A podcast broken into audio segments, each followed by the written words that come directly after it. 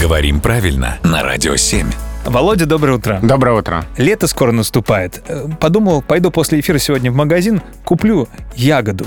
Мгм. Володь, что со мной не так? Почему ягода у меня в единственном числе, хотя очевидно, что не по одной виноградинке я буду э, выковыривать.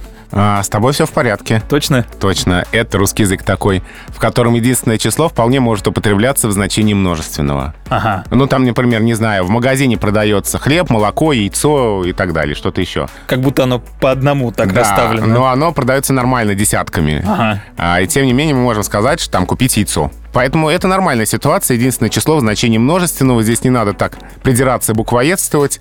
А, вполне можно купить ягоду и есть ее много-много-много, еще и э, угостить знакомых э, филологов. Руки помой. Уже я их вообще часто мою, а сейчас еще чаще. Спасибо, Володя.